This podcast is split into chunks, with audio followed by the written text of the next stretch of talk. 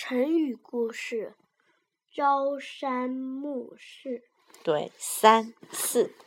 宋国有一个人非常喜爱猴子，于是就在家里养了一大群猴子。时间长了，他对那些猴子的脾气了如指掌，就是非常了解。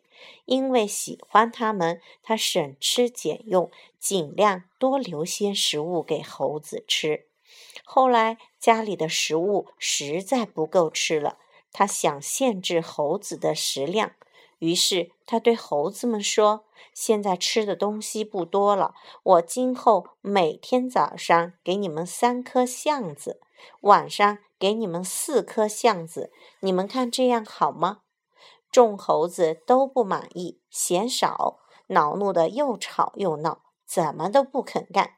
他灵机一动，改口对猴子说：“那就每天早上给你们四颗橡子。”晚上给你们三颗橡子，其实一天还是几颗？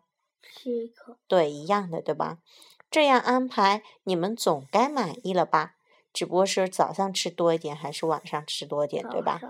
这一次，众猴子听了，觉得很高兴，一个个蹦蹦跳跳的跑到主人面前，乖乖的蹲在地上，伸出猴爪，等候主人发口粮。所以学会算术很重要，对吧？